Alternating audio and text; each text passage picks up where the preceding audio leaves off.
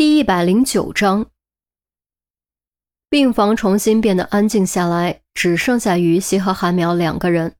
韩淼是个特别外向的人，和外人都不认生，何况对方是于西，兴致勃勃拆果篮、削水果，一边喂于西，一边自己吃，全没把自己当外人。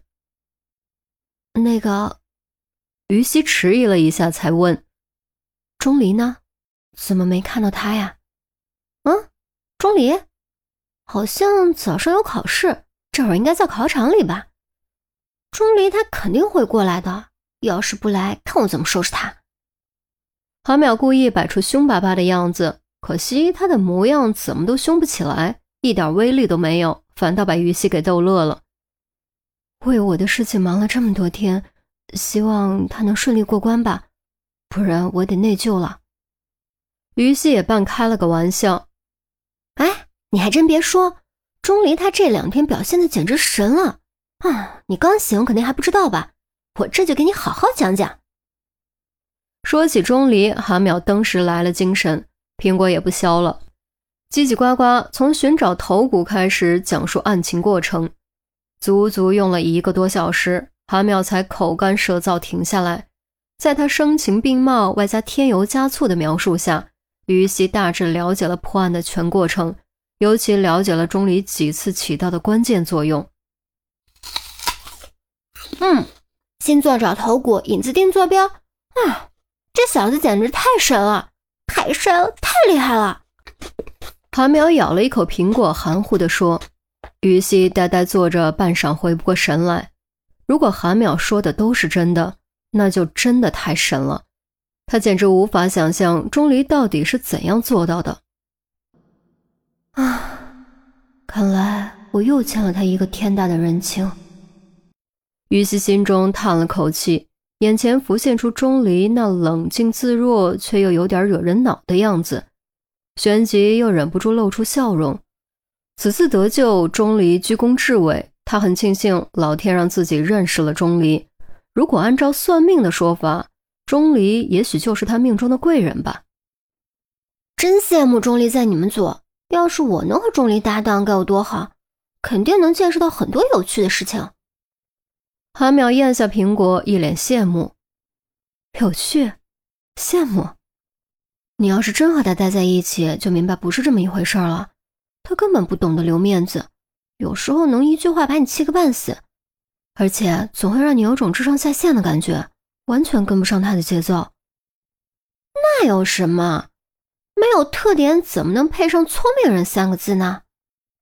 韩淼说着，忽然眼珠一转，盯着于西，用玩味的语气说：“啊，我问你个问题，咱们古代是不是有以身相许的传统？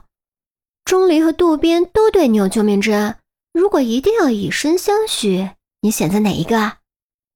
啊，你胡说什么？”什么乱七八糟的，这根本不是传统，好不好？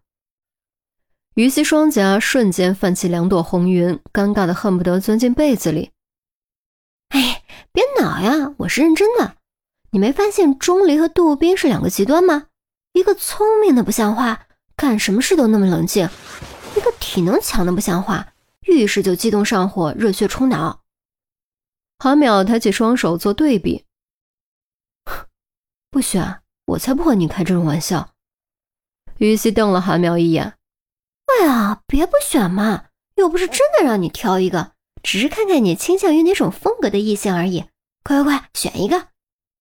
韩淼催促，八卦之心如滔滔江水，连绵不绝。不选，坚决不选。于西用被子蒙住头：“于西，你最好了，你就选一个嘛，不然我会好奇死的。”韩淼抓住于西的袖子，使劲晃。恰在这时，病房的门被推开，没什么感情波动的熟悉声音响了起来：“选什么？”咔嚓，宛如被雷霆击中，于西和韩淼瞬间僵住。于西用枕头蒙住脸还好，韩淼无处可藏，简直尴尬到不行。啊，没什么，没什么，随便聊聊。你没听到什么吧？阿淼扯了扯僵硬的嘴角，没啊，我刚来，怎么很怕被我听到吗？钟离一脸狐疑：“啊，哪能呢？对不对，于西？”哈淼终于松了口气。于西放下枕头，故作镇定，点点头：“你不是考试吗？怎么这么早就来了？反正做完了就提前交卷了，又不难。”钟离一副理所当然的样子，大步走了进来。哦，厉害！韩淼竖起大拇指，目光突然落在钟离手上，发现居然只有一瓶矿泉水，不由撅了下嘴，语气非常不满：“喂，你要不要这么抠门啊？来看于西，居然什么都不买，别说没时间啊，我才不信呢！”韩淼，于西低喊了一声。钟离对他已经有救命之恩。还需要买什么东西吗？再说，他也根本不在乎这些，反而觉得空手来比较好。谁料钟离居然道：“我买了，喏，送给你。”说完，钟离竟然将手中的矿泉水递到于西面前。于西的脸色登时变了变，韩淼更是脸色突然沉了下来，语气中多了不解和愠怒：“钟离，你这是什么意思啊？”他很清楚于西这次遭了什么罪。现在于西刚醒不久，就拿水当礼物，这不是明摆着刺激于西吗？钟离没有因为质问而尴尬，更没有对韩苗解释，而是对于西说：“有些事早点面对比晚点面对更好，尤其心理阴影更是如此。虽然你表面上看起来恢复的不错，但你的内心中已经留下了心理阴影。我猜应该是对水的变态依赖。”这种扭曲的感情拖的时间越久，就越根深蒂固，难以修正。于西脸色又变了变，似乎被说到了内心深处不敢触及之痛，避开目光，不敢直视钟离如刀锋般敏锐的双眼，却不由自主抬起双手朝矿泉水瓶抓去。他明显在挣扎，一次次想收回手，证明自己并没有产生对水的扭曲依恋，证明自己是健康的。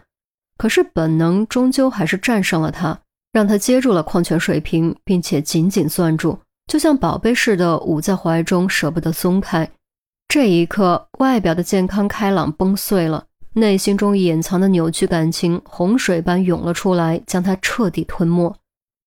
于西坐在床上缩成一团，低着头，呼吸明显加快，额上冷汗直冒，双肩甚至在微微颤抖。你！韩淼大惊失色，想要抢于西手中的矿泉水瓶，却被于西用力挣开。于是他只能将钟离推开，大声质问钟离为什么要这么做。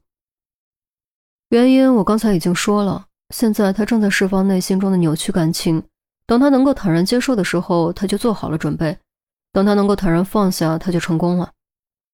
钟离依旧那么冷静，双眼却始终没有离开于西。韩淼转过身，用无比担忧的目光看着于西。事已至此，说什么都没用了。于西能挺过来吗？于西依旧保持着刚才的样子，足足过了半个多小时，才好不容易渐渐恢复平静。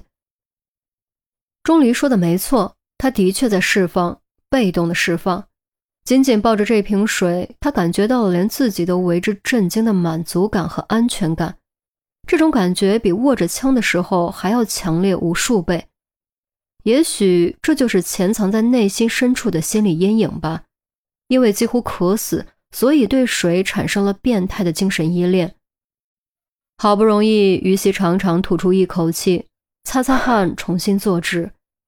他尝试着想松手，却发现本能依旧在抗拒，在渴求。不用着急，一步步来。时间还长着呢。于西点点头，没有再做尝试，捏着手中的矿泉水瓶，仰起头望着钟离，说出了改变他一生命运的话：“谢谢你，我希望你能教导我，可以吗？”